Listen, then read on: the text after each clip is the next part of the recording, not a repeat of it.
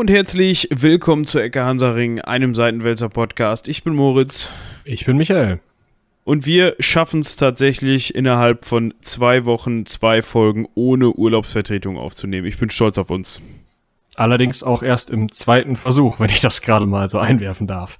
Es gibt einen Versuch, den ihr jetzt niemals hören werdet, weil Moritz den, glaube ich, gerade schon gelöscht hat. Ja, nee, gelöscht habe ich ihn nicht. Ich könnte ihn, wenn ich lustig wäre, vor diese Folge davor schneiden oder dahinter oder mitten dazwischen, wie auch immer. Oder wir bringen den, bringen den als äh, Sonderfolge, die 29,99 Euro kostet. Dann dürft ihr ganz. Oh, das ist eine gute Idee. Dann dürft Machen wir einfach wie bei Avengers, so eine, so eine ungeschnittene, ähm, computermäßig scheiße animierte Szene dahinter wichsen und sagen, dass man nochmal ins Kino gehen soll. Ja, das hört sich doch gut an. Ist das abgemacht? Nein. Ja. Äh, wir hatten in der ersten, äh, im ersten Versuch technische Probleme und mussten deshalb nochmal anfangen. Aber ihr habt nichts Wichtiges verpasst. Und das, was ihr verpasst habt, wiederholen wir jetzt nochmal. Äh, genau. Ähm, ich habe den Witz zwar leider vergessen, aber ich wollte erwähnen, dass wir äh, heute an einem Dienstag aufnehmen. Und zwar an dem Dienstag, an dem wir die letzte Folge veröffentlicht haben, weil wir. Warum eigentlich? Äh, weil ich äh, am Sonntagabend das hätte schneiden müssen ähm, das war der einzige Termin, an dem, an dem das ging, weil ich sonst nicht zu Hause war. Und äh, da war es einfach dann schon halb zehn, als ich zu Hause ankam. Und dann habe ich gesagt, okay, die Hörer können auch gerne ähm, bis Dienstag warten. Das traue ich denen zu, dass sie so, äh, so viel Durchhaltevermögen haben. Dafür gab es die Folge aber schon am Dienstagmorgen um 10 statt um 12. Und ich bin eigentlich dafür, dass wir das jetzt immer so machen und die Folgen um 10 veröffentlichen, weil ich glaube, das ist eine bessere Zeit. Äh, montags um 10 meinst du? Können ja, wir durchaus genau. Machen? Nicht dienstags um 10 statt montags um 12, sondern montags um 10. Ja, also ähm, finde ich eigentlich auch eine gute Idee, beziehungsweise könnte man nicht sogar so weit gehen, die Folge so früh zu veröffentlichen, dass man die auf dem Hinweg zur Arbeit hören könnte? Also sieben oder so? Ja, habe ich auch schon gedacht. Ich weiß nur nicht, wie das müsste man sich nochmal mit Robin unterhalten. Der hat da ein bisschen mehr Ahnung. Ich weiß nur nicht, wie das, wie das äh, äh, SEO-technisch beziehungsweise veröffentlich veröffentlichungswirksamsmäßig technisch so ist. Weißt du, weil äh, ja, die Leute, die uns auf dem Schirm haben, die freuen sich dann, weil dann kommt die Folge nämlich schon so, dass man sie möglichst früh hören kann. Ich habe mich auch immer aufgeregt, wenn meine Podcaster oder ich reg mich auch immer auf, wenn meine Podcaster entgegen meinem Pendelrhythmus äh, veröffentlichen. Ja, das finde ich mir auch nervig. Also ja. nicht, dass ich um 10 oder um 12 irgendwas runterladen würde. Ich schlafe dann, aber ja. Ja. Gut, du vielleicht. Ähm, du bist ja auch, äh, ne? Bald wieder Student. Ja, aber ich habe nicht vor, dann um 10 oder um 12 noch zu schlafen. Ich glaube, vielleicht einen Tag die Woche, also einen Wochentag in der Woche. Anderes Thema. Ähm, ich, wir besprechen das mal mit Robin und gucken mal, welche Nachteile das hat, ähm, weil dann könnte es sein, dass es bei dem einen oder anderen dann halt, der neu auf uns stößt, dann vielleicht nicht um 12 oder um 10 dann in der, in der, im Newsfeed auftaucht, sondern um 7 schon lange, lange durchgescrollt ist. Weißt du, so das ist der Hintergedanke dabei. Ja, aber man könnte ja den Newsfeed einfach, aber das müssen wir wirklich hinter den Kulissen besprechen. Ich würde sagen, wir fragen unsere Hörer erstmal. Und zwar schreibt doch an ähm, um 10 at seitenwälzer.de, was so eure Wunschzeit ist ähm, für Ecke Hansaring. Ähm, ihr dürft auch gerne Krummezeiten machen, also sowas wie 7.35 Uhr und 12 Sekunden, wenn ihr wisst, dass ihr immer genau dann im Zug sitzt und dann die Möglichkeit hättet, das runterzuladen, weil das Internet im Zug so gut ist. Ähm, ne, oder sowas. Ähm, wir werten das dann aus, bilden ein ähm, arithmetisches Mittel, ignorieren das Ergebnis und schauen, wann wir veröffentlichen wollen. Ja, so würde ich sagen. Also ja. ich wollte gerade einhaken und sagen, ich kann gar nicht, ich kann immer nur zur vollen Minute veröffentlichen. Aber das hat sich dann ja erübrigt. Genau. Gut. Äh, ja, äh, ich glaube, wir wollten jetzt äh, über. Ach nee, warte, wir haben noch ein Thema, ähm, was wir kurz anschneiden müssen. Wie gesagt, es ist Dienstag, also wir sind in einer krassen Zeitblase. Aber ich muss das kurz sagen. Irgendein Mongo in der Europäischen Union ist auf die Idee gekommen, Flinten-Uschi zur Kommissionspräsidentin, Kommissionspräsidentin. Ich bereite mich schon wieder auf russische Begriffe vorzumachen. Ja, das musst du, glaube ich, ausführen. Kurz von den Spitzenkandidaten der größeren äh, Parteien. Fang bitte nochmal an, weil Studio Link gerade wieder gesagt hat, nein, danke. Oh. Ja, ne? Danke, äh, EU oder so. Äh, Merkel. Was? Also, ähm, irgendwer, äh, also ursprünglich war die Idee äh, in der diesmaligen und der vormaligen Europawahl, dass der Spitzenkandidat, die Spitzenkandidatin der größten Fraktion zum oder zumindest ein Spitzenkandidat einer der Fraktionen zum Kommissionspräsidenten, zur Kommissionspräsidentin berufen wird. Jetzt waren die von der EVP so intelligent, diesen Manfred Weber aufzustellen, der ja irgendwie den Charme eines Staubwedels hat und irgendwie komischerweise von keinem so richtig gemocht wird und deswegen irgendwie nicht durchkommt durchs Parlament und durch die ganzen anderen Gremien, die da nötig sind. Und dann hatte man ja so rumgehext, ob man diesen, diesen Sozialdemokraten Timmermans da irgendwie zum Kommissionspräsident machen will. Und dann hatte sich diese Westergaard, diese Liberale noch als ähm, Spitzenkandidatin nach der Wahl hervorgetan, dass sie das auch wohl machen würde. Und irgendwie äh, haben jetzt aber die Regierungschefs gesagt, nee, alle nicht. Flinten-Uschi. Und das Verteidigungsministerium feiert eine Party. Ich weiß nicht. Ich glaube, das Verteidigungsministerium besteht mittlerweile, also zu so großen Teilen aus Beratungsgremien, dass die wahrscheinlich alle weinend nach Hause gehen und sich einen neuen Job suchen müssen. Aber ich ähm, weiß es nicht. Ja, ich glaube, wir Kann- haben. Was? Du? Ich, ich wollte dich jetzt gerade abwürgen und sagen, wir, wir gehen über zu dem spannenderen Thema. Aber äh, ja. Und ist das denn schon durch oder? Äh, Äh, der wurde jetzt vorgeschlagen, ich habe gerade nur so eine Push-Mitteilung bekommen, keine Ahnung, aber äh, ich, ich glaube, man, man könnte also auch wenig schlechtere Wahlen tippen, also machen, also solange die da nicht anfängt zu zittern, ist alles in Ordnung. ja. ja gut, ja, solange sie Andy Scheuer nicht rausholen, ist ja, ja egal. Wie dem auch sei. Ähm, ich wollte Also ich hätte Zeit sonst, ne? Nur kurz, falls, also es werden ja jetzt scheinbar alle Hüte in den Ring geschmissen. Ich hätte Zeit, ich würde das wohl machen, nur damit das gesagt ist. dann wäre dieses Podcast, ähm, die, diese, dieses Podcast-Format wäre dann auch äh, auf, auf einen Schlag wesentlich prominenter besetzt, um das mal so zu sagen. Ja, das stimmt. Aber ich, ich weiß gar nicht, also, ähm, Da könnte einiges gegen dich verwendet werden, wenn sich jemand dann durch alle äh, diese Folge einschließlich 79 Folgen. Wir Da, sind da. bei Folge 70. Hey, was Yay. machen wir eigentlich bei Folge 100? Oh, das könnt ihr uns auch direkt schreiben. Äh, Folge 100 at seitenwälzer.de, was machen wir da? Wir müssen erstmal Folge 75 aufnehmen. Das ist vielleicht eher so ein kleines Jubiläum. Ja, das, das können wir selber entscheiden, aber Folge 100 könnt ihr uns mal eine E-Mail schreiben. Vielleicht lesen wir alle E-Mails vor, die wir hier bekommen haben oder so. Ähm, äh, ja. ähm, wir könnten da wirklich mal irgendwie so, so was Exkursionsmäßiges machen. Das wäre ganz witzig, glaube ich. Ja, wir können das auf jeden Fall mal versuchen, irgendwo hin. Ja, zur Not in irgendeinem Museum. Ich wüsste eins, was uns reinlässt, aber ja, das okay. wüsste ich auch, aber ich wüsste Ja. sogar eins, ich wüsste sogar eine Außenstelle davon, in dem du, in der du dich ganz gut auskennst. Ja, aber ich glaube, das ist für Folge 100 auch nicht so. Also, außerdem kriegst du von dem Gehämmer total einer an der Waffe. Okay. Also jedenfalls im Podcast. Egal. Schreibt uns, wenn ihr eine Idee habt, Folge 100 at seitenwälzer.de. Wir können das auch bei euch in der Wohnung so als Exkursionsfolge machen, wenn ihr uns die Fahrt bezahlt. Alles cool. Wenn ihr nicht in Münster wohnt, da kommen wir dann auch gerade so hin. Ja. Ähm, Und ähm, sonst machen wir es halt im, im EU-Kommissionspräsidentenbüro. gerne, gerne. Vielleicht bis dahin ja ist das ja vielleicht unter Dach und Fach. Ja. Ähm, gut, äh, nochmal eben ein Verweis auf äh, Folge 69, weil wir haben ja gerade herausgefunden, dass wir uns in Folge 70 befinden. Dementsprechend war die letzte Folge, die wir heute veröffentlicht haben, also nicht heute zu dem Zeitpunkt, wie ihr das hört, sondern wo wir das aufnehmen. Ähm, und die handelte von ein, äh, keinem geringeren ähm, als Ivan dem Schrecklichen. Dem russischen Zaren. Ja. Ja. War eine tolle Folge. Wir haben uns sehr kaputt gelacht. Ich würde sogar sagen, das war so der, der heftigste Lachflash, der.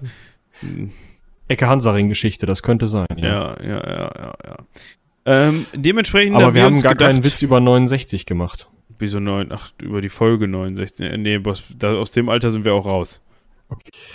Ja, äh, ja, jetzt können wir, reden wir über ein Thema, das bei Google 4,4 Sterne hat. Ist das so? Europäisches Nordmeer, 4,4 Sterne, 955 Google-Bewertungen. Das ist halt hier da, wo deine komische Insel, womit du anfangen wolltest, ist. Ja, ich weiß, aber ich hätte nicht gedacht, dass. Ja. Ich wusste auch nicht, dass man das Google bewerten kann, aber ich werde mir jetzt zumindest mal die Ein-Sterne-Bewertung hier durchlesen. so kalt. Also- Also war ja alles fünf Sterne da. Sehr unruhiges Wasser. ist eine Ein-Sterne-Bewertung. Ja. Ähm, Warte, ich entschuldige übrigens, äh, ich weiß nicht, ob es an meinem Internet liegt oder an dem von Michi. Hier und da sind mal so ein paar kleine Artefakte zu hören. Da klinge Ähm, ich schon wieder wie Alvin und die Chipmunks. Ja, ab und nee, nee, ab und zu bist du mal so fehlen hier und da mal so ganz kleine. Ach so. Es Hm. klingt so ein bisschen störmäßig hier und da, aber ich weiß jetzt auch nicht, woran es liegt. Ähm, Also es war bisher nur eine Ein-Stern-Bewertung mit Text.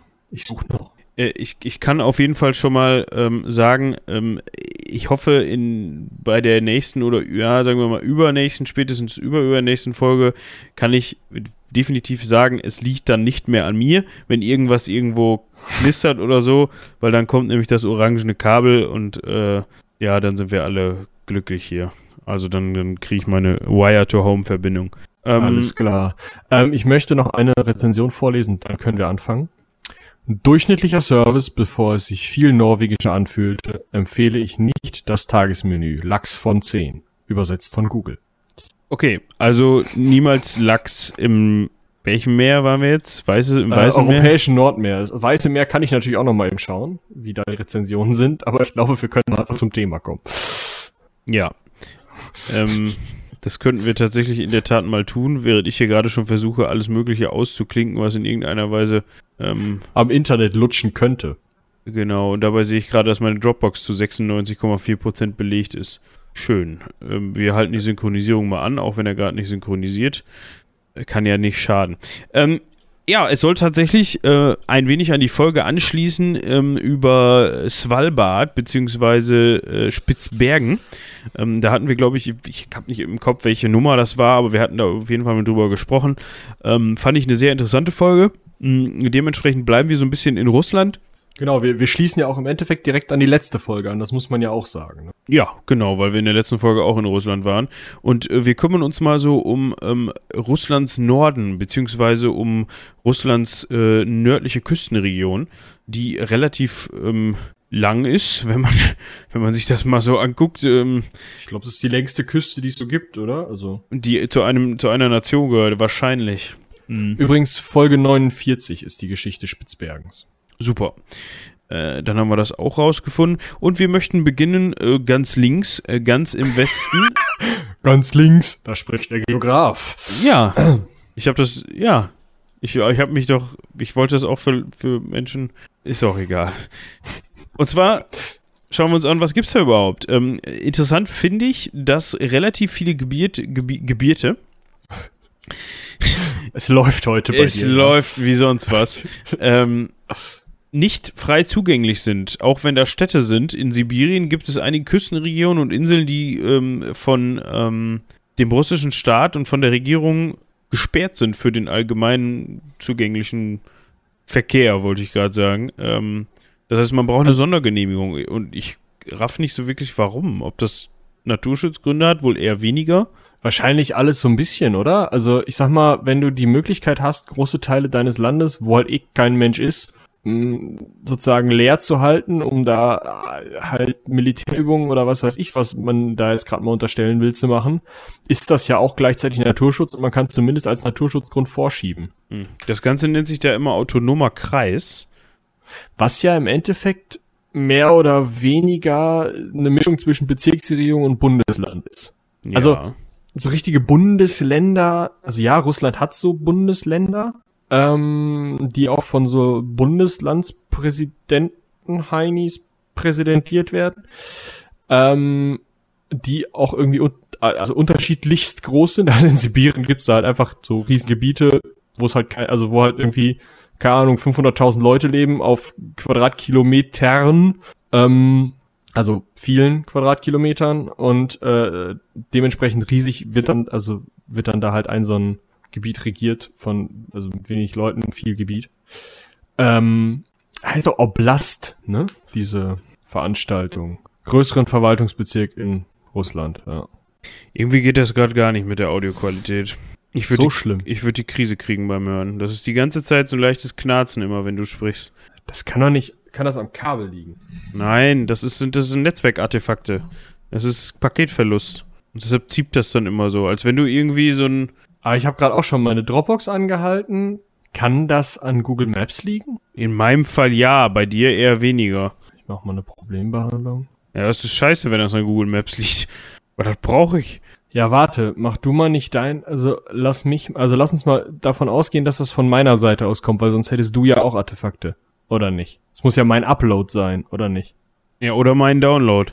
Ja, stimmt. Gewahre. Aber so viel bist du doch gerade nicht auf Google Maps rumgeschoben, oder? Ja, nee, eigentlich nicht. Das lädt ja eigentlich immer nur was Neues, wenn, wenn du es verschiebst, ne? Mhm. Ich weiß halt nicht, was hier sonst gerade noch im Netzwerk vor sich geht. Aber wenn ich jetzt rumgehe und sage, mach mal alle eure Streams aus, dann werfen die Sachen nach mir. Ja, klar. Aber ist doch, also, hä. wird dann, Ja, ich meine, für. Ecke, für Ecke Hansaring, okay, im Zweifel müssen die Leute dann da durch oder hören es dann nicht, aber für die Heldenpicknick-Geschichte, weiß ja, dann nicht. machen wir das wann anders. Das machen wir das am Oder Sonntag hoffen- vielleicht noch, Ja, oder hoffen halt, dass es, ähm, sich bis dahin erledigt hat. genau. Ja, gut. Okay, wir waren beim Thema, äh, du musst ja dann eh schneiden. Ja. Also lass uns noch kurz Pause machen, oder? Ja. So, nach noch ein bisschen technischem Gezeter. Wir hoffen, dass das jetzt zumindest annehmbar gut ist und ihr das auf euren Kopfhörern gar nicht hört und Moritz mal wieder irgendwelche Artefakte gehört hat, die nur über seine supergeilen Profi-Kopfhörer zu hören sind.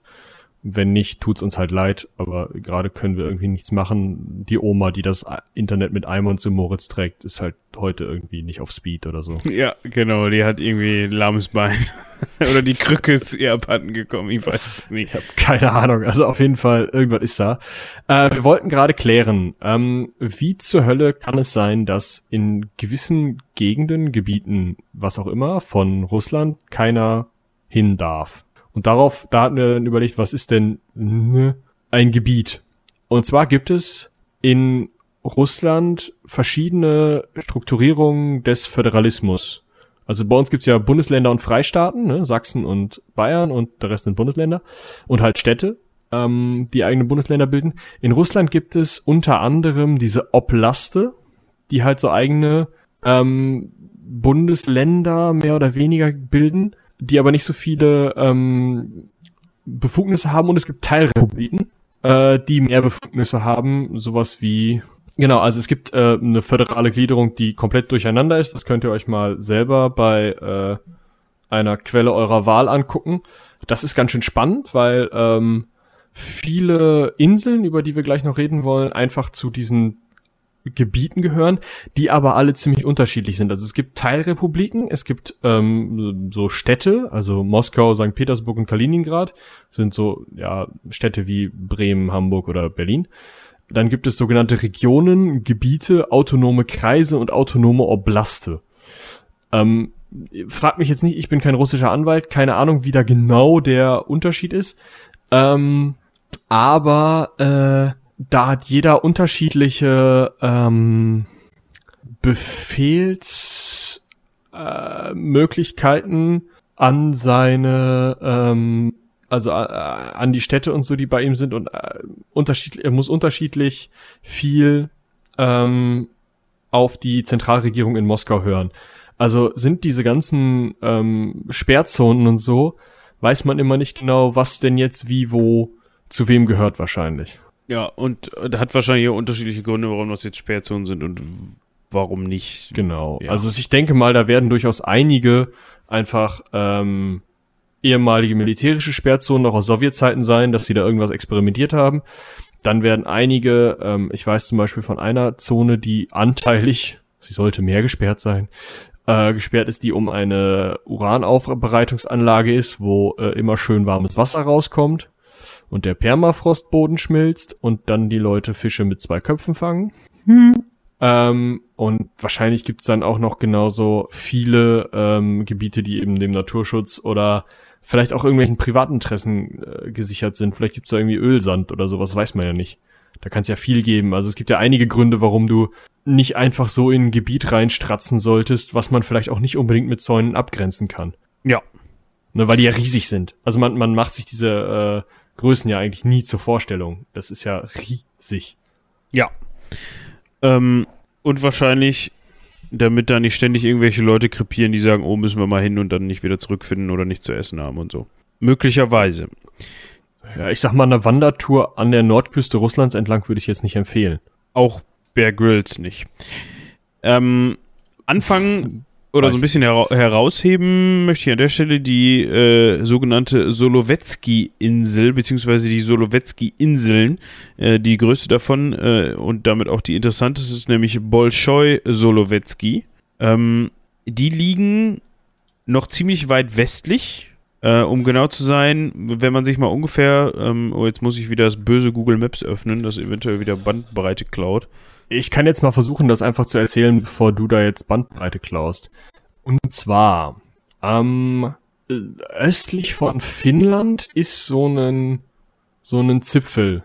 Und der bildet eine Bucht, die das Weiße Meer heißt. Ähm, wer hat Jagd auf Rote Oktober gesehen? Äh, da, ähm, südlich von Murmansk ist dieses Meer. Murmansk ist da, wo diese ganzen U-Boote herkommen bei Jagd auf Rote Oktober.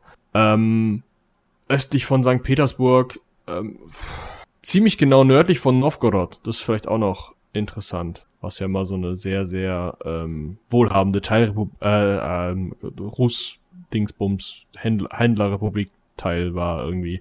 Müssen wir nochmal gesondert drüber sprechen, weiß ich gerade gar nicht mehr genau. Aber äh, ja, da im Weißen Meer ist Solovetski, das spreche ich jetzt nicht aus. Äh, du meinst, ähm, ich versuche es mal. Das ist eigentlich gar nicht so schwierig. Äh, Solovetski Ostrova? Ach so, nee, ich wollte das da drunter aussprechen und habe dann gemerkt, dass die zweite, zweite Zeile in Kyrillisch geschrieben ist. Ja gut, das wird und tatsächlich schwierig. Mein Kyrillisch ist so mittel. Meins ist sehr eingerostet.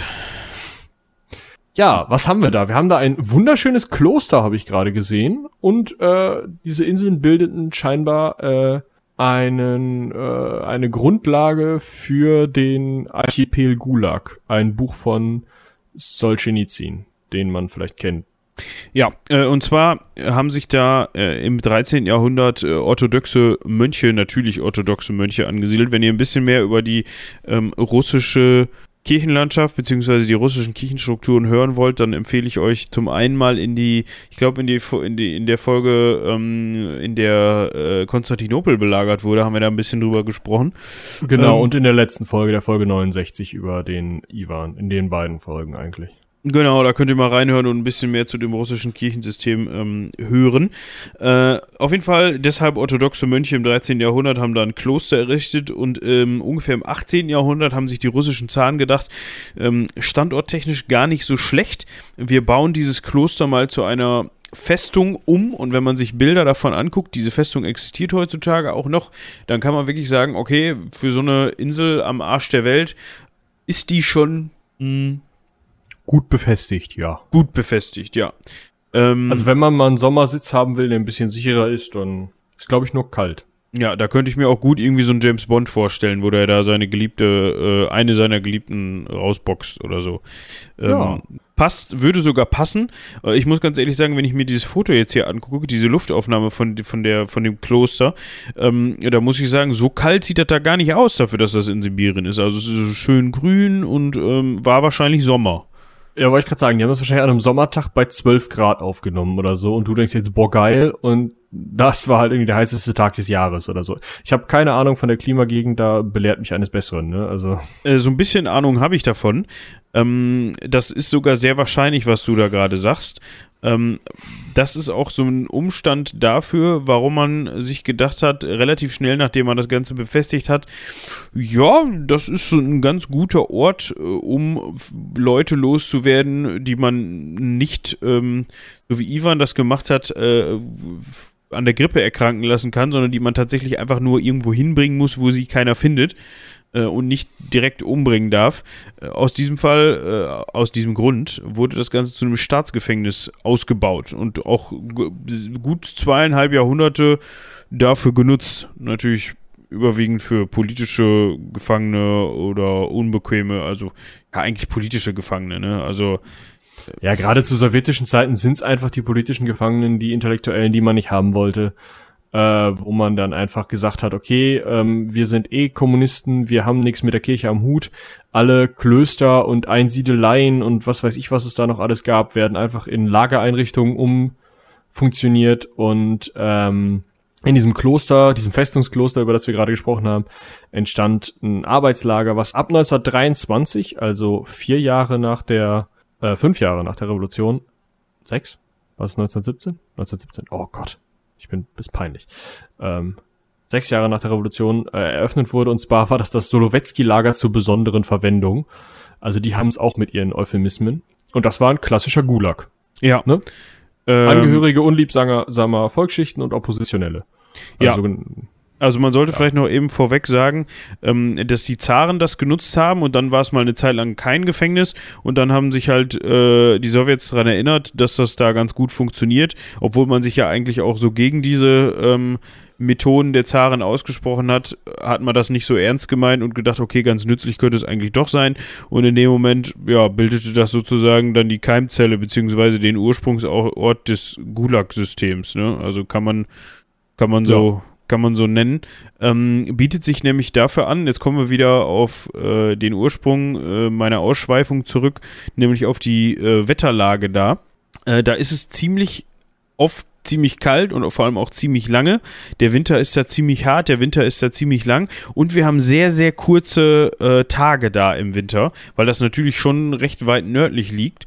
Und ähm, das hat bei vielen Gefangenen wohl auch nicht ganz so zum, zum Durchhaltewillen beigetragen. Ne? Also wenn ich sowieso nur am Tag, wenn ich dann erstens weggesperrt bin und dann nur sehr wenig Tageslicht abbekomme, ähm, ist das vor allem nicht gut für die Gesundheit und auf der anderen Seite vor allem auch nicht gut für die Psyche.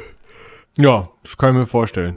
Also sozusagen der klassische Gulag einfach, das können wir vielleicht so zusammenhalten, nachdem es lange ein Kloster war. Und jetzt ist es zum Angucken freigegeben. Mm, Ja, kann man so sagen. Also jetzt ist es tatsächlich wieder ein Kloster, witzigerweise. Ach so. Ähm, ich gehe mal davon aus, dass, dass du da auch hinfahren kannst. Ich, ich meine sogar gelesen zu haben, dass es da auch Führungen und sowas gibt. Ja. Es ist auf jeden Fall Weltkulturerbe. Ja.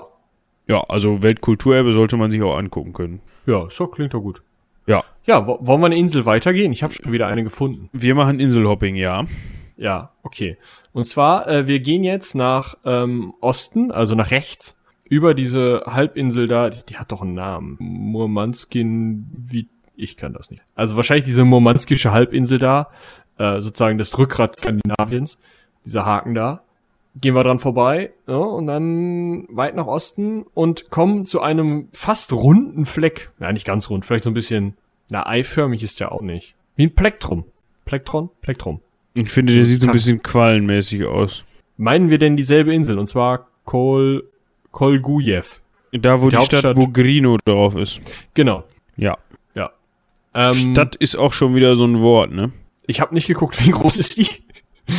Also ich habe jetzt gerade mal rangezoomt. Ähm, das sind, ist eher so eine Ansammlung von Hütten. Äh, Okay. Wir haben stolze 424 Einwohner. Wow.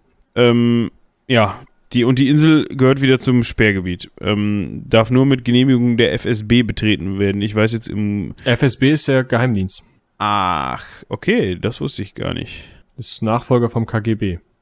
Guck mal. Das ist ja interessant.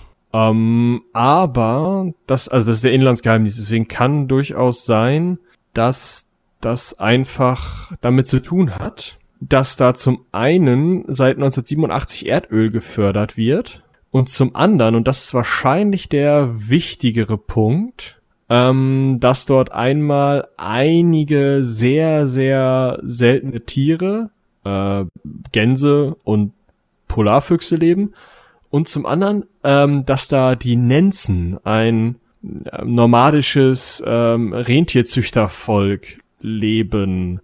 Und vielleicht werden die durch diese, durch dieses Sperrgebiet geschützt, weil die halt noch in ihrer ursprünglichen Kultur ähm, bleiben wollen und so leben wollen. Ja, ähm, da habe ich gerade was zu gelesen, relativ interessant.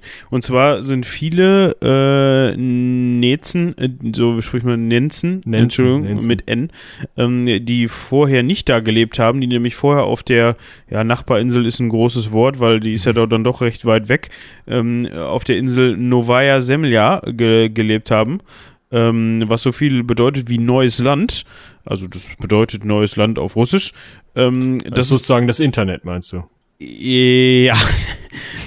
Obwohl ich glaube, ich glaub, von Internet haben die da noch nicht so viel gehört.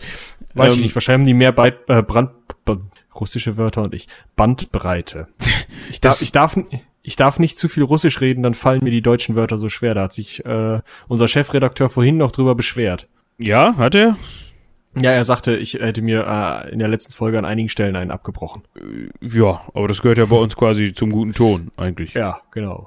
Ähm, auf jeden Fall hat man auf der Insel, das ist eigentlich so ein sehr bekanntes geografisches Merkmal für Russland, jedenfalls bei mir so im Hinterkopf, wenn man ähm, sich mal den einen Atlas angeguckt hat und eine Weltkarte, dann ist das diese, dieser Bogen, der oben so aus Russland raussteht und der quasi das Gebirge fortsetzt, ähm, was sich da einmal durchs Inland zieht. Ist das nicht der Ural, den das fortsetzt? Und ist was du meinst, ist Novaya Sem, Sem, Ja, habe ich ja eben schon gesagt.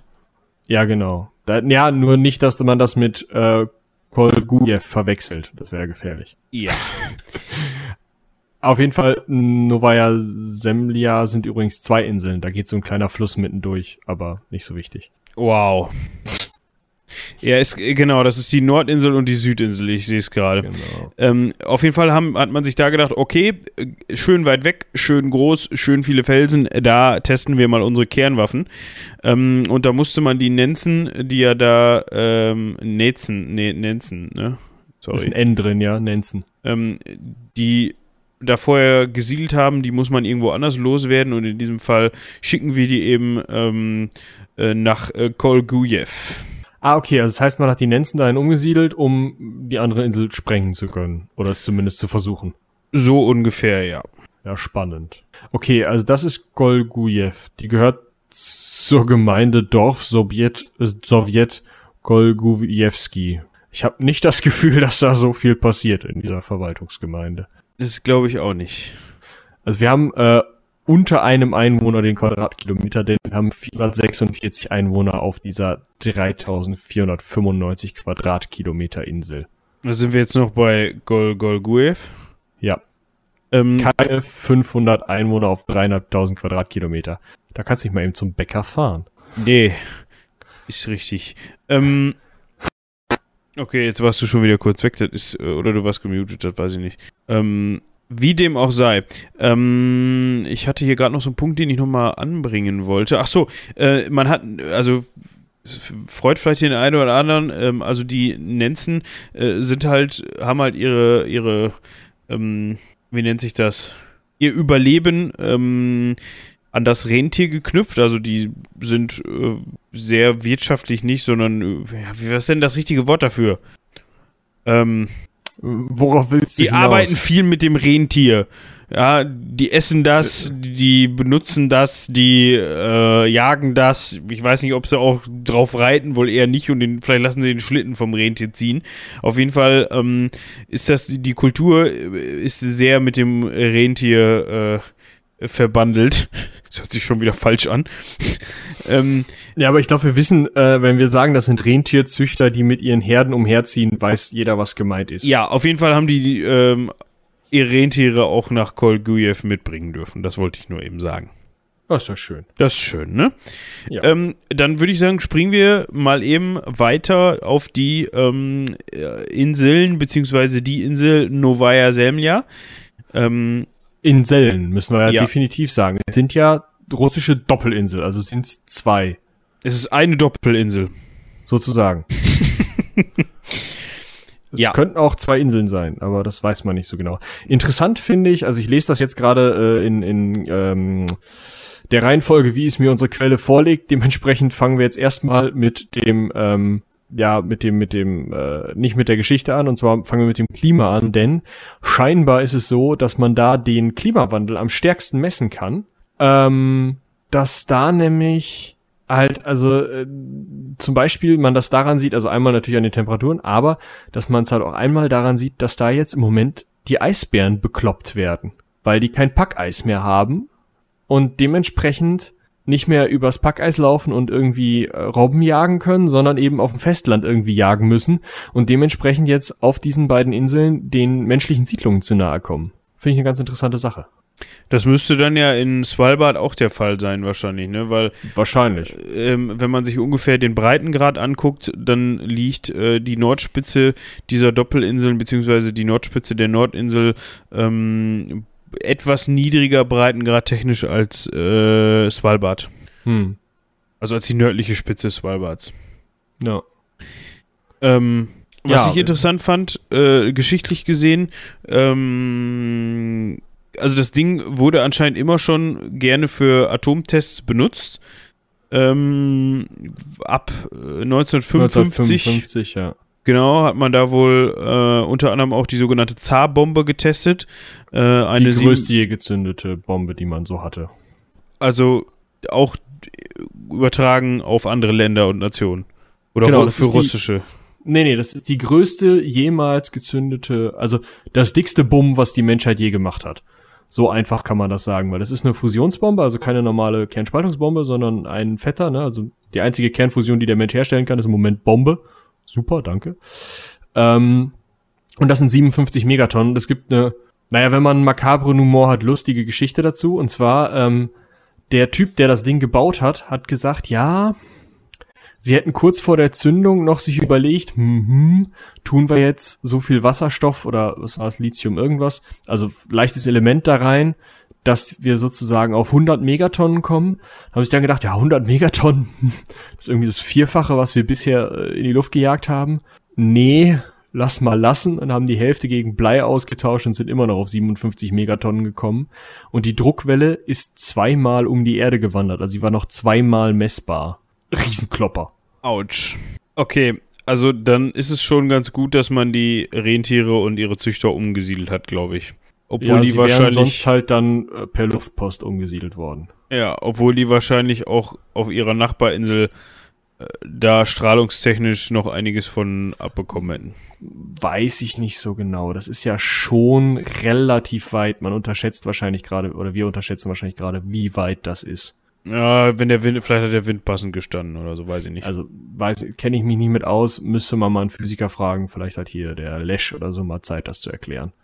Ja, ich habe halt nur gerade drüber nachgedacht, dass äh, bei, bei ähm, dem Reaktorunglück in Tschernobyl irgendwie auch ähm, in Bayern keine Pilze mehr gegessen werden durften. So. Äh, Ja, aber das Reaktorunglück in Sternbild hat ja eine ganz andere Menge an verstrahltem Material. Also gerade dieses, dieses, ähm, wie heißt es, äh, Graphit, was die da als Moderator benutzt haben, ist ja in die Atmosphäre gekommen und als Staub überall niedergegangen. Und normalerweise legt man auf Atombomben keinen Staub, damit das nicht in die Atmosphäre geht und überall niederkommt, weißt du? Ja, da kenne ich mich Also- nicht mit aus. Also keine Ahnung. Ich hätte jetzt gedacht, so eine 57 Megatonnen Atombombe, also Fus Kernfusionsbombe, ist vielleicht auch nicht ganz so toll und aber Ich sag mal, lieber so ein Ding irgendwo in einer unbesiedelten Gegend explodieren lassen, als noch ein Atomkraftwerk. Aber ähm, schön ist das alles nicht. Also gerne einfach lassen. ja, das wäre einfach am besten. Ähm, Ja, also auf wenn jeden ihr jetzt Fall, was im Keller habt und dumme Gedanken, dann nicht machen. Ja, auf jeden Fall hat man bis 1990 auf diesen beiden Doppelinseln äh, etwa 130 Kernwaffenversuche durchgeführt, davon äh, 88 Stück atmosphärisch und 39 Stück äh, ähm, Unterirdisch und drei unter Wasser. genau. Auch spannend. Also ich hätte gedacht, dass die öfter unter Wasser zünden, weil das die Franzosen und die Amis häufig gerne gemacht haben. Also gerade die Franzosen haben das halt super gerne auf ihren Atollen gemacht. Ja, aber das Aber war ja wegen Godzilla. Ach so. Ah, den habe ich noch nicht gesehen. Da muss ich noch mal gucken. Ja, aber das war ja im ersten Godzilla, also in dem ersten von den neuen haben die das ja schon gesagt. So, Das, das fand ich ganz, fand ich ganz witzig. Da war dann im, im, im Intro war dann so nach dem Motto, ja, ja, ihr habt wohl gedacht, dass wir die Unterschiede, die unterirdischen Atomtests, dass das Tests waren. Nee, nee, wir haben schon versucht, Godzilla zu töten, so ungefähr. Ja. Alles klar. Da fand ich das ja in den alten japanischen Filmen, wo der in der Bucht von Tokio seine Kernschmelze mit Wasser trinken verhindert hat, immer noch besser. Ja.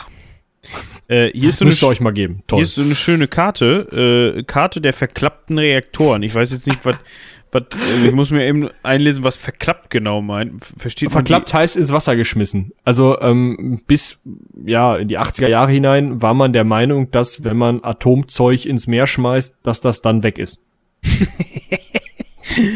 Das, was viele heute noch immer vom Müll, Müll generell glauben, wenn man das ins Meer schmeißt. Genau, das ist dann weg. Und ähm, mit, also mit dieser Idee haben in den 60ern ähm, die Briten und die Franzosen massenhaft Atommüllfässer im Ärmelkanal versenkt. Und die gute Nachricht ist, die sind jetzt weg. Die schlechte Nachricht ist, die sind jetzt weg. Man hat keine blasse Ahnung, wo das Zeug hin ist. Das hat sich irgendwie wie Badesalz im Meer verteilt. Ja, wahrscheinlich so hat es sich hoffentlich so gut verteilt, dass es. Ja, ich sag mal, einen Schluck Ostsee kannst du trinken, so schlimm wird's nicht sein, aber ähm, Ja, toll war es trotzdem nicht. war keine gute Idee. Und diese Reaktoren, da habe ich mal eine Doku drüber gesehen, über so verlorene Atomzeug. Ähm, die Amis haben häufiger mal Flugzeuge verloren, in denen Atomwaffen waren. Die sind dann runtergefallen und dann Nein, die liegt die. Bombe da halt jetzt rum. So, ja, alles ganz unpraktisch. Also es sind einige äh, Broken Arrows heißen die ähm, verlorene Atomwaffen. Huch. Auch mal, also in Lingen sind mal ein paar äh, Kugeln aus ähm, für, für so einen Kugelreaktor, ein ganz neues Reaktorkonzept. Da sind so faustgroße Kugeln von Uranzeug irgendwie, also auch Strahlung, strahlende Kugeln, sind mal bei einem bei einer Inventur aufgefallen, dass da irgendwie ein paar fehlen. Die sind auch bis heute nicht wieder aufgetaucht.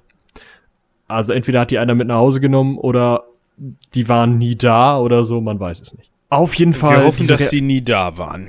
ja, genau. Und also diese Reaktoren, fünf, also vier Reaktoren und ein ganzes U-Boot, ähm, sind ähm, vor der Küste versenkt worden, beziehungsweise, ich weiß nicht, ist das U-Boot sogar die Kursk? Hm. Das weiß ich, nicht. guck das gerade kurz nach. Äh, wo liegt denn der Kahn? Barentsee. Barentssee, langes A. Oh, sorry. Äh, könnte sein. Die 154 Meter lange Kursk äh, lag in 108 Meter Tiefe. Das heißt, die hätte oben also noch rausgeguckt, wenn sie mit der Nase zuerst unten reingefallen wäre, oder was? Ja, Okay, so witzig ist das gar nicht, aber irgendwie. Ja, Ja. Den, den Leuten hat's nicht geholfen. Es sind halt wirklich Leute da, ähm, Ja, Gestorben. alle, oder nicht? Oder fast alle. viele zumindest. Ich habe jetzt einfach mal so ein, so ein Satellitenbumsdings aufgerissen und mal gucken, wo das jetzt ist. Nein, die Kursk liegt einfach nördlich von Murmansk. Also keine Ahnung, was das da für ein U-Boot ist, was da vor Novaya Zemlja liegt.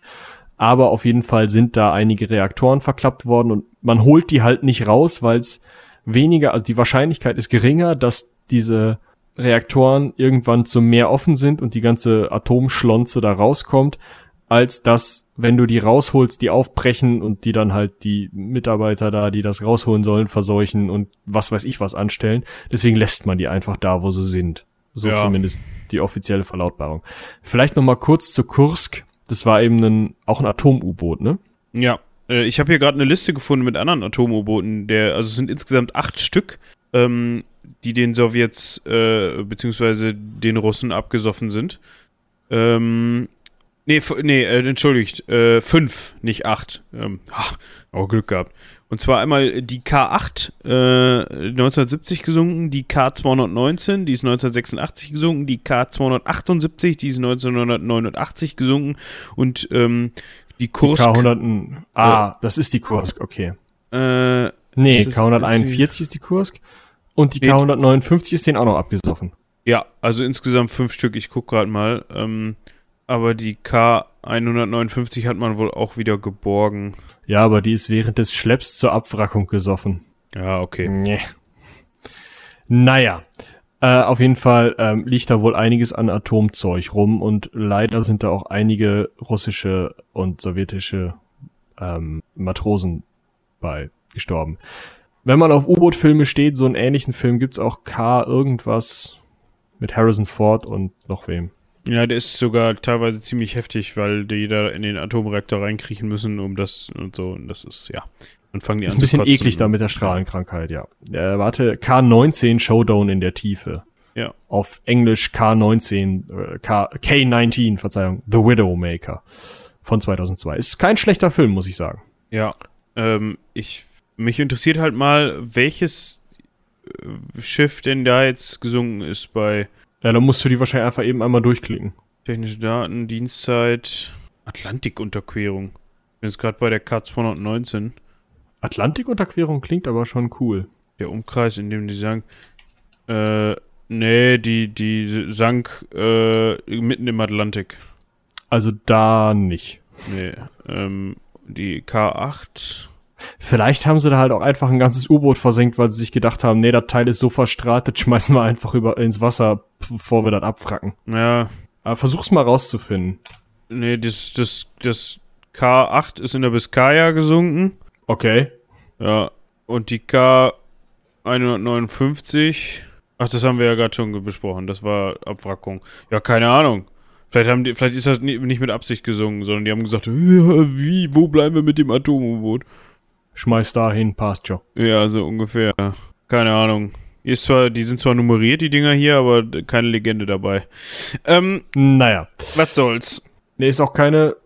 Doch. Ja, hahaha. Unterseeboot K27 mit zwei Reaktoren. Warum auch immer. Ich suche mal nach K27. Ja, also ihr merkt heute schon, es ist so ein bisschen ähm, auch so eine Folge.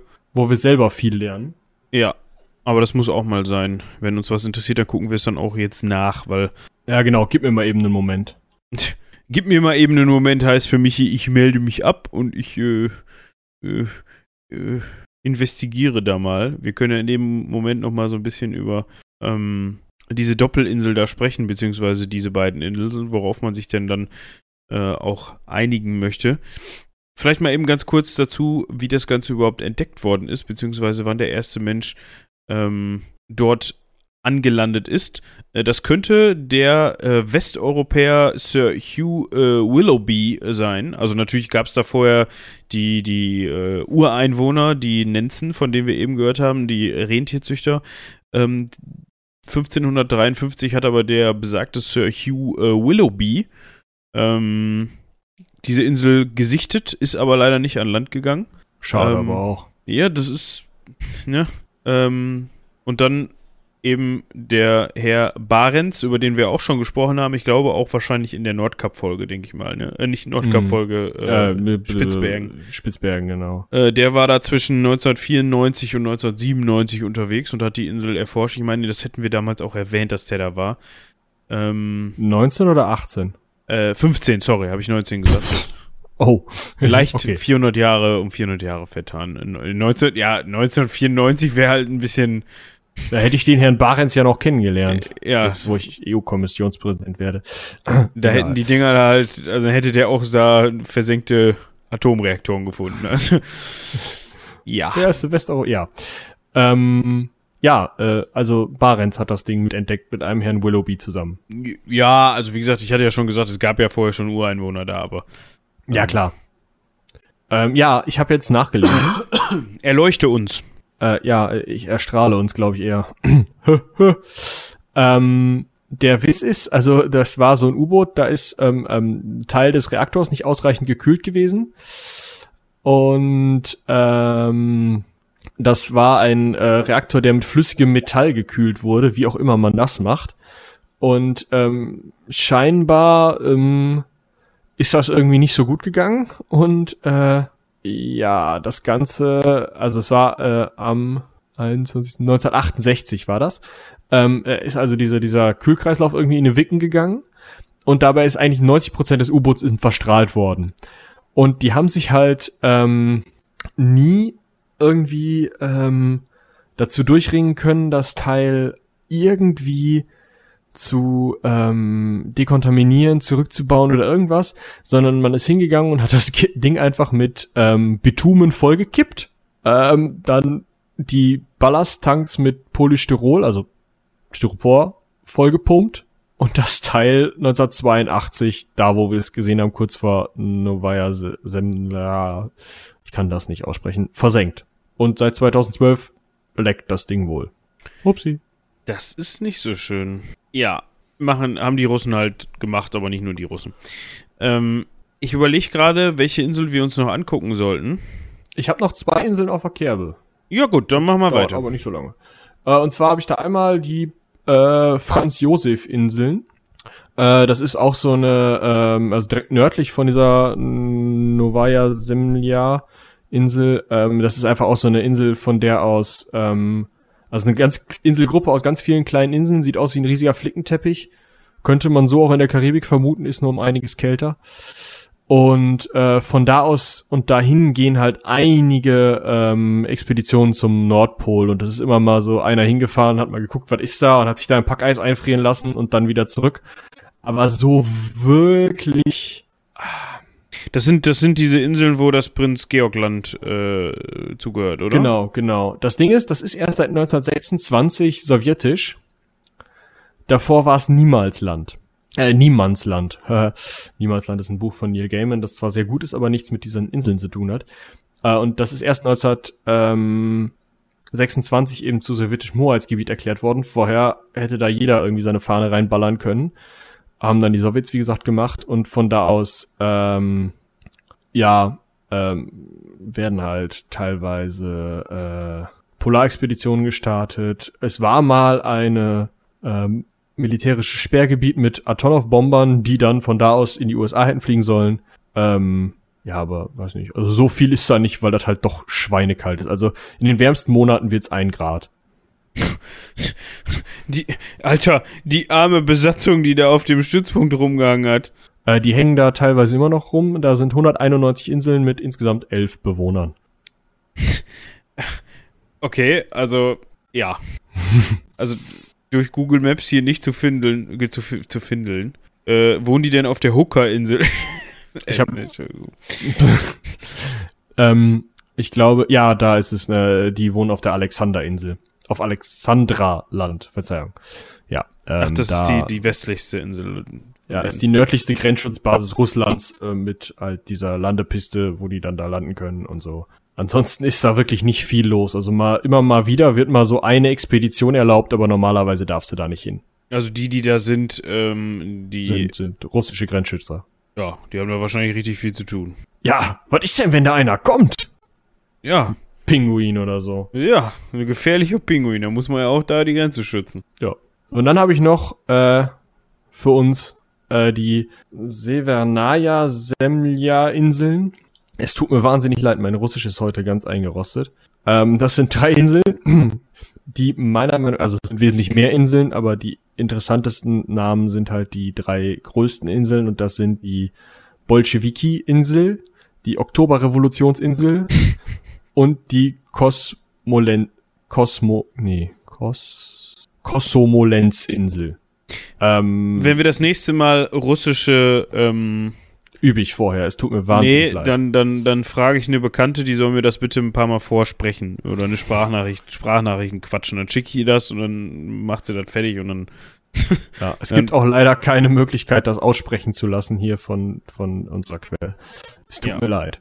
Auf jeden Fall sind das halt ähm, einige größere Inseln, ähm, die allerdings auch eher von äh, Ureinwohnern bewohnt sind.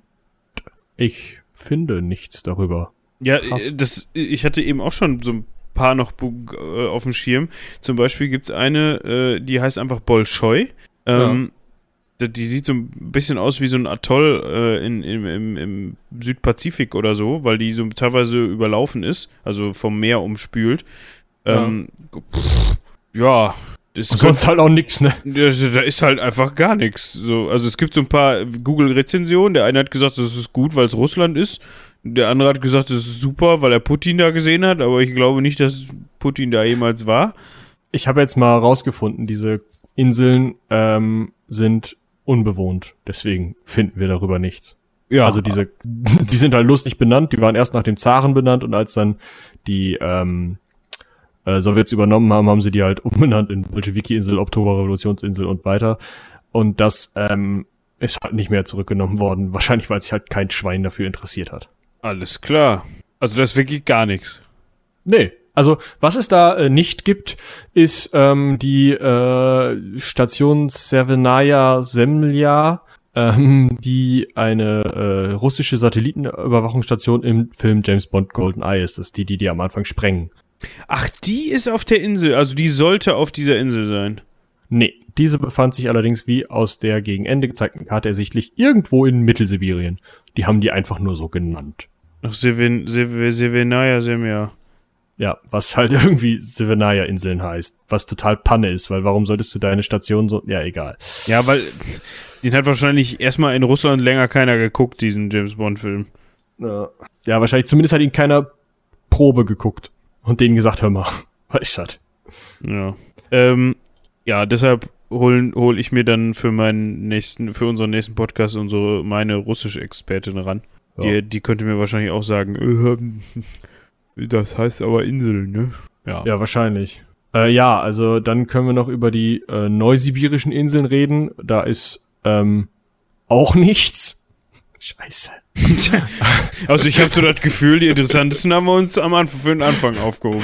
Ja, es ist, es ist wirklich so. Also da, da findet man halt viele Mammuts, Nashörner, Flusspferde und sowas eingefroren oder im, im Boden. Aber ansonsten ist da nichts. Und wenn da nichts ist, dann ist da wirklich nichts. Also das friert zwischendurch mal zu, da die Gegend, und das war es. Also da ist auch nicht mal irgend, also man kann ja, also auf, auf jedem Fleck Land muss ja eigentlich irgendwo so eine Hütte stehen, wo ein so ein Dude wohnt oder so. Also bisher, aber ja. Nee, aber ich, ich sag mal, da ist es halt wirklich scheiße kalt. Also, ja, aber guck mal hier, ne? Wir, wir waren jetzt hier gerade bei, äh, wie heißt die Insel? Bei, bei Alexandraland, ne? Ja. So, also komm, ne? Die sollen sich nicht so anstellen. Wenn da immerhin noch Dudes wohnen, dann sollen sie sich bei den äh, Ja, aber die sind da ja auch hinbefohlen. Also, wenn die Nenzen sagen, denen ist das zu kalt, die, die ziehen wahrscheinlich einen Pulli an, wenn der Lappe schon das Fenster zugemacht hat, weißt du? Ja, wahrscheinlich. Um jetzt mal die alten Witze zu bemühen. Und das ist wo kalt da. Ja. Bald nicht mehr, ne? Ja. Du kannst dir ja schon mal da Gegend kaufen. Vielleicht ist günstig. Ja, dann baue ich da ein Hotel und dann wird da, wird da Skigebiet oder sowas. Weil es sonst nirgendwo mehr Schnee gibt. Da könntest Glück haben. Ja, äh, die letzte Insel, über die wir sprechen möchten, ist die, oh Gott, Wrangelinsel. Ja, komm, aber da muss es doch was geben. Ja, pass auf. Die ist 150 Kilometer lang, 80 Kilometer breit. Äh, die höchste Erhebung ist 1000 Meter hoch. Und der Hauptort heißt. Uschak, nee, Uschakowskoje. Ach, der daneben. Ah, Nachbarort. Ja, beide verlassen. Das ist so ein bisschen antiklimaktisch, was wir hier gerade machen. Ja, ich find's toll. Ist halt nix. Aber da ist so ein, so ein dreieckiges, Ge- so ein, so ein, so ein, so ein Dinggebäude da irgendwie, sehe ich gerade. In Uscha, Uschaskowskoje. Ich habe jetzt nicht so weit reingezoomt, aber also scheinbar haben die sich mal darum gekloppt, irgendwie, wer die kriegen darf so. Also zum britischen Weltreich und so sollte das mal gehören. Aber dann sind die ähm, äh, Leute, die da überlebten, leider bis auf einen an Skorbut gestorben. Dann ist da mal einer mit zwölf Eskimos geblieben. Und, dann war's das. Dann haben, dann haben die Briten gesagt, wisst ihr was, nimmt das Scheißding. Nee, ja, nee, steht da gar nicht, sondern scheinbar ist einfach ein sowjetisches Kanonenboot dahin gefahren und hat im August 1924 gesagt, so Freunde, hier komm, ich fahre euch jetzt nach Vladivostok und dann ist Ruhe im Puff. Und 1926 ist die Insel dann übernommen worden. Ja, und äh, in den 1990 Jahr, äh, 90er Jahren waren 100 Personen wohl da, die dann irgendwie von den Sowjets angeliefert wurden.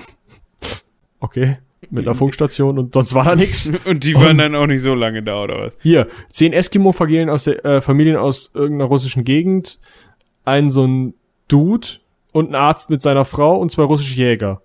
Und ungefähr 100 Personen. Ab Ja. 1926. Aber jetzt, die irgendwie. gibt's ja jetzt nicht mehr. Nö, die sind abgehauen, die hatten keine Lust mehr. Meine. Oh, Mann. 19, 1963 ist dieser U- Uschakow, der das Ding wohl übernommen hat. Ähm, ach so. okay.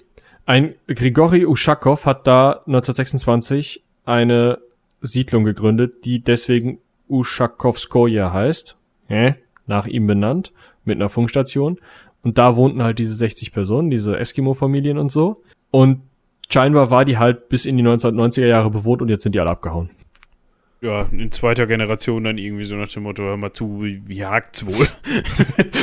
Ja, ich sag mal, es wird ja wirklich warm. 5,6 Grad kann's da werden, aber im Februar ist halt auch minus 21 Grad kalt. ja, da gehst du nicht so oft vor die Tür und lässt den Hund raus. Ich glaube, der erfriert die. Obwohl minus 21 Grad, also ich muss ganz ehrlich sagen, äh, ich, ich habe immer, also man Wir reden von Maximaltemperaturen, ne? Oh.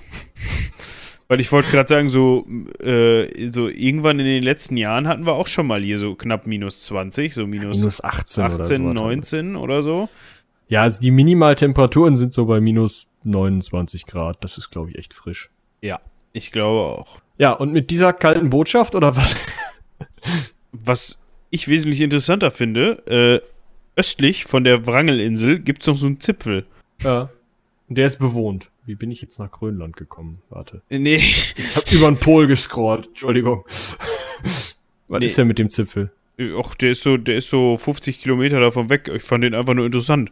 Also, Das ist aber nix. ja, aber wenn ich mal irgendwo eine, eine James Bond-mäßige Bösewicht-Basis bauen will, dann baue ich die da. Okay. Obwohl, Ja, es sieht hübsch aus, aber ja, da vermutet mich ja niemand. ja, jetzt schon. Ja, glaube ich nicht. Also ich würde dich da auch nicht vermuten, aber gut. Kannst ja mal gucken. Wenn ich Kommissionspräsident bin, kaufe ich dir die Insel. Okay, abgemacht. wahrscheinlich, wahrscheinlich geht das sogar, weil die dann sagen so, wenn du hinkommst, mach was du willst.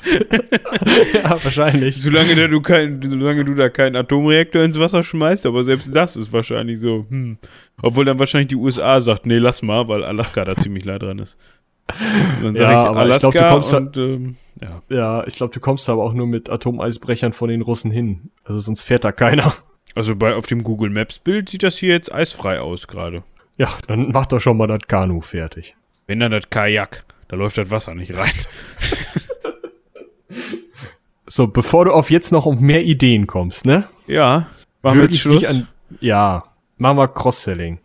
Okay. Äh, hören Sie auch in weitere Folgen rein. Und zwar von, äh, ja, äh, Heldenpicknick, ähm, unserem bald äh, kommenden Fictional Podcast. Äh, in drei Tagen wird er heißen. Und ich glaube aber nicht, dass er in drei Tagen schon veröffentlicht wird. Nee, weil ich habe gehört, ich muss auch noch eine Folge zu Ende machen. Ich kann mich davon nicht drücken und ich habe immer so wenig Zeit momentan. Ja, musst du mal mehr schneiden und weniger arbeiten. Ich kann dir gerne mal die Nummer von meinem Chef geben, dann kannst du das mit ihm klären. Alles klar. Mach ich. Äh, ja, wie sieht's sonst aus? Spontan, spontan. Äh, kommt halt spontan, spontan. Also wissen wir nicht. Müssen wir schauen. Vielleicht hat jemand Bock. Ähm, ansonsten, das akademische Viertel, hört rein, was da ist. Ich glaube, Das wird. das war's. Tschüss. Und mit Nein. diesen frostigen Worten, ja, ähm, wir sind am Ende, oder? Äh, komplett. In allen Belangen und in allen Deutungsrichtungen. Alles klar. Ja, schreibt uns eine Mail, ihr habt die Adressen vom Anfang und äh, in diesem Sinne würde ich sagen, bis zur nächsten Insel. Bitte bis zur nächsten Folge. ja, vielen Dank Tschüss. fürs Zuhören. Ciao.